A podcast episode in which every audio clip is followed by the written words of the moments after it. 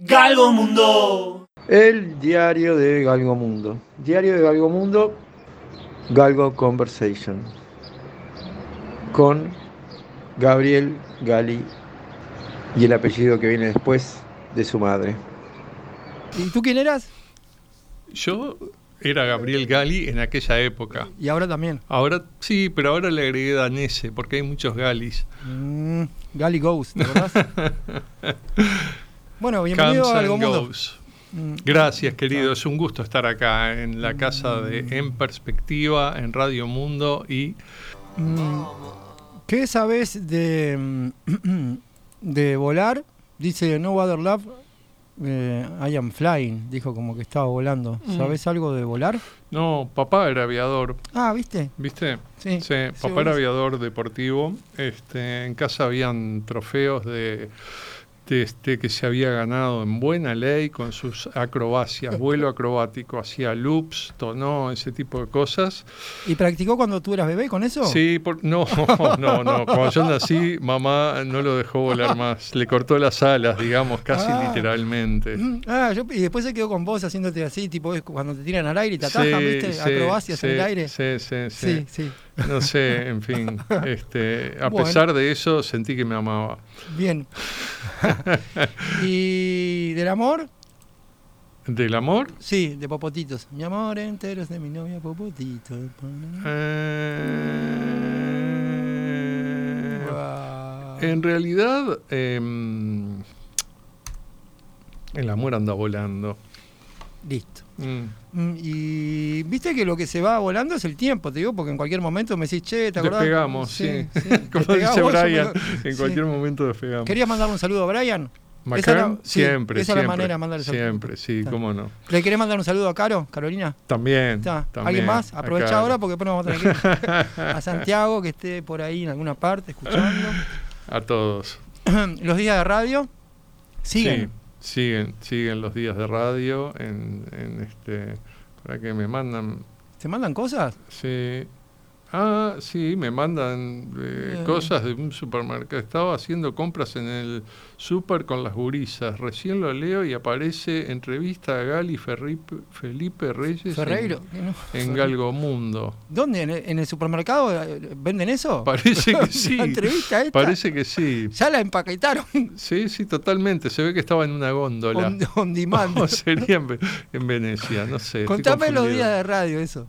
Ahí va. Siguen los días de radio. Siguen los días de radio, ¿cómo Ahí no? va. Claro Son que sí. Varios días de radio. vos sabés que había una parte de sobre radio en el, en el libro que ya no está, lamentablemente. Ese sí puede aparecer como, como un próximo proyecto independiente. Hay un libro anterior que dice todo tiene que ver con la radio, casi es todo. verdad, sí, muy anterior, ¿no? Bastante anterior. Muy, sí, pero sí. sigue siendo un libro tuyo, no dejó de ser Sí, sí, sí, sigue siendo lo Y tiene un lo tengo nombre. pegado.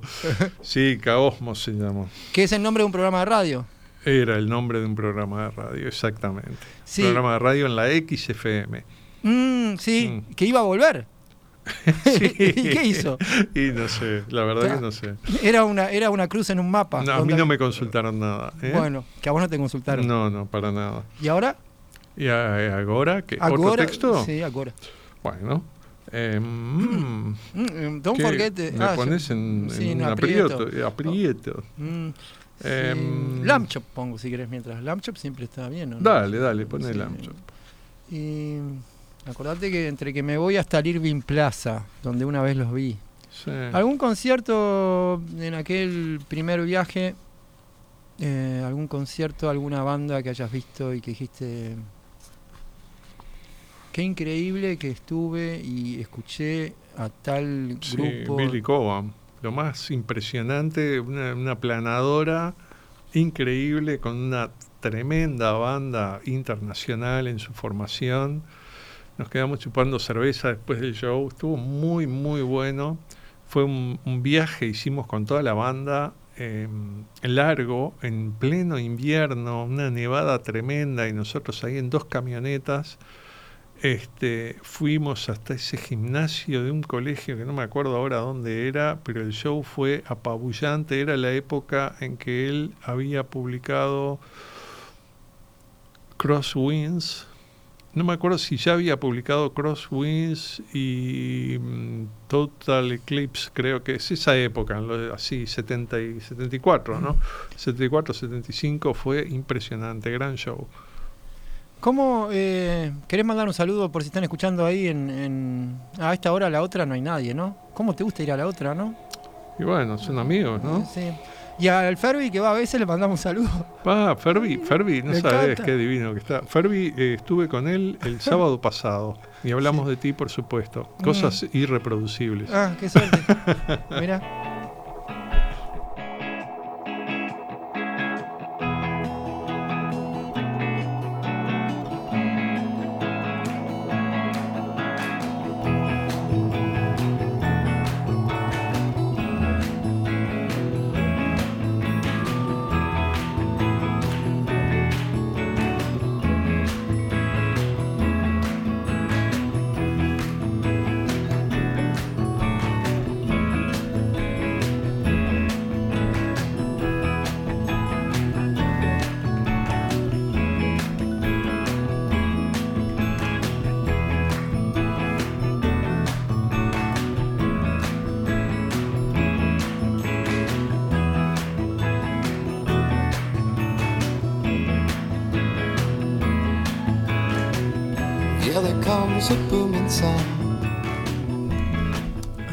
Si la intro durara 10 minutos, nos tenemos que quedar, dos horas, nos quedamos hasta las 10 de la noche escuchando la intro. Un temazo. Sí. Temazo, me encanta. no, estaba buscando porque ahora se me había ocurrido otro tema. Eh, mm, eh, no, otra parte, otro tema. No, otro tema, porque cuando pusiste este de Lamb Shop me acordé de otro, de, pero no me acuerdo si era de Robin, Robin Hitchcock o... Dark Princess. Ah, sí, totalmente. De, Robin. Vos pensaste que capaz era de Batman Hitchcock. Dale, dame un fragmento. Es para pedirte fragmentos, es un trabajo que me da. No, nada. ah, un fragmento, perdón. Sí, estoy tres horas para que me un fragmento. yo, voy, buscando a la princesa esa oscura. Ahí va. Dale. En Town. En Town. Em, para, ah, bueno, porque me fui de los valles. Ya, que pare otra vez en un parador. ¿Eh? Me dijiste para. Dale. Ya eh, parador de carretera, el de Fito, ¿cuál? No, pará, no. Eh, pará, pará. Orden, progreso. a esto lo voy a introducir porque si no que está muy fuera de contexto. ¿no? Bueno.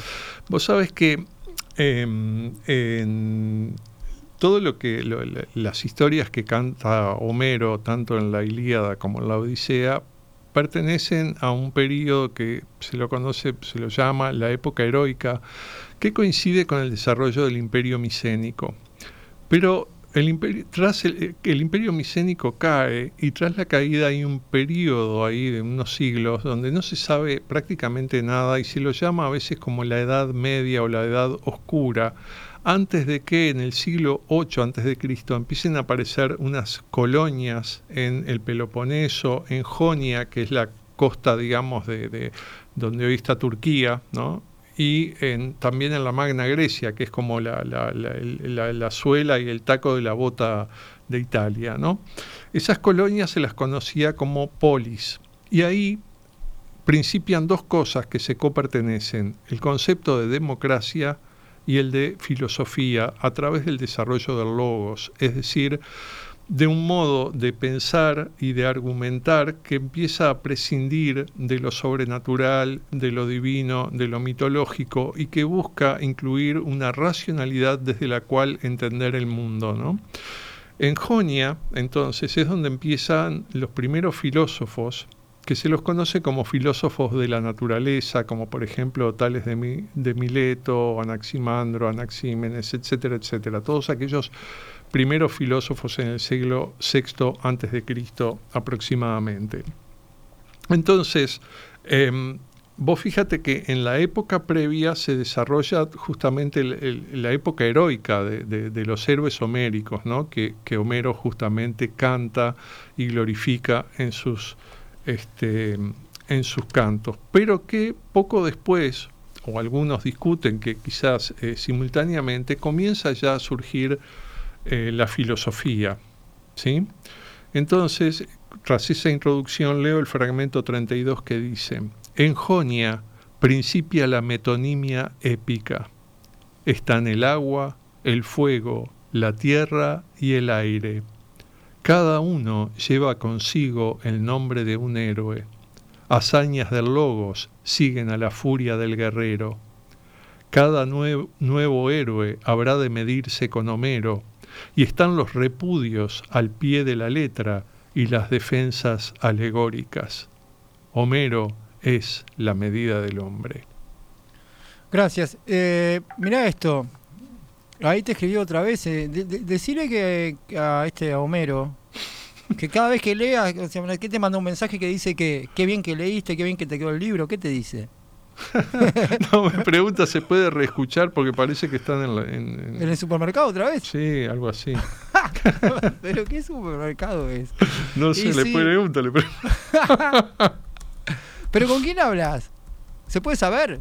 es top secret. No, no la puedo quemar. No la quemes, no. No, no. No, no, no. Eh, para. ¿Cómo es? Ciento, esto eh, 1170 AM o si no, tienen que buscarnos estéreo en la. En, eh, la manera más simple es poner en Google Radio Mundo. Y si no, hay otra que también es bastante. queda para toda la vida, es la aplicación. Tiene una aplicación que es Radio Mundo y tiene una manera de escucharlo en. Y además de todo eso, lo vamos a mandar por. Eh, por eh, lo vamos a tener que compartir. Y ahí, lo, ahí vemos cómo hacemos para que esté disponible en la página web de En Perspectiva, Radio Mundo, Radio Mundo en Perspectiva. ¿Va a estar? ¿Va a estar disponible? Sí, más le vale que esté, va a estar.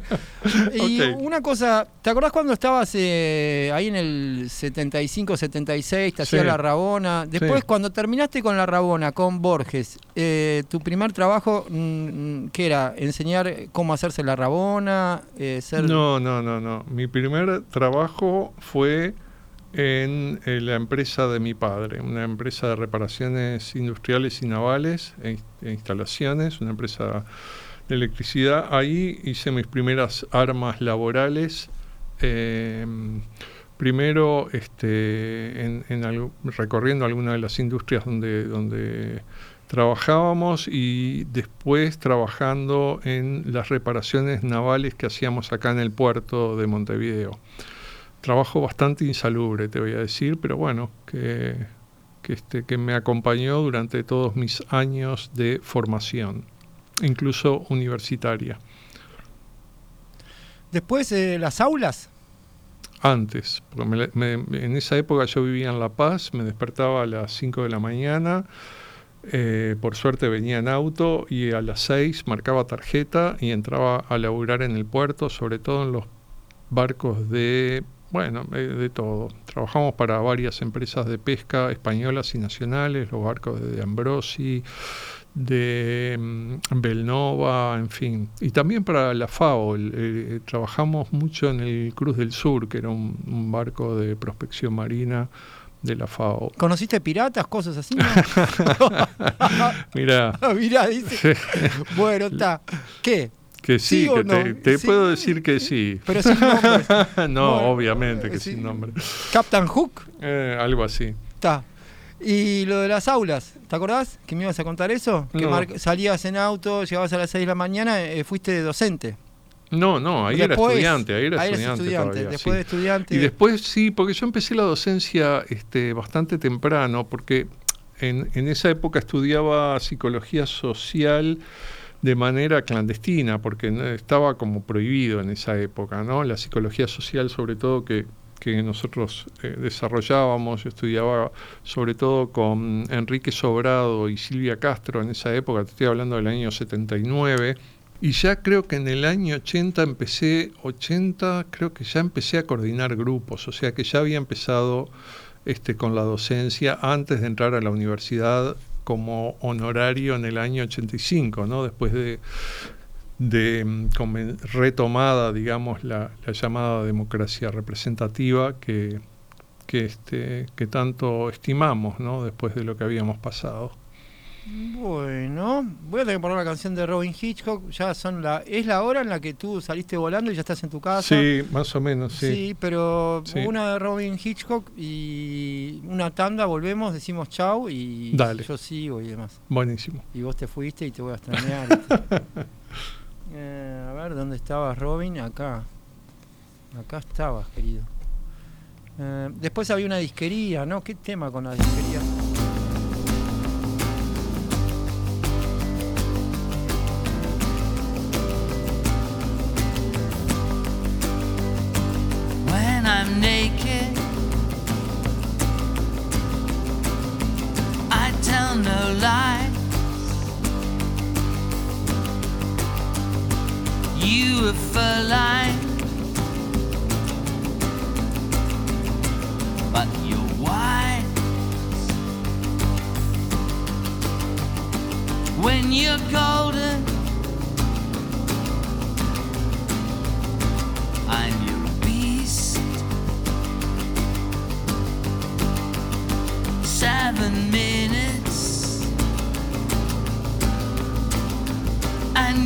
relief.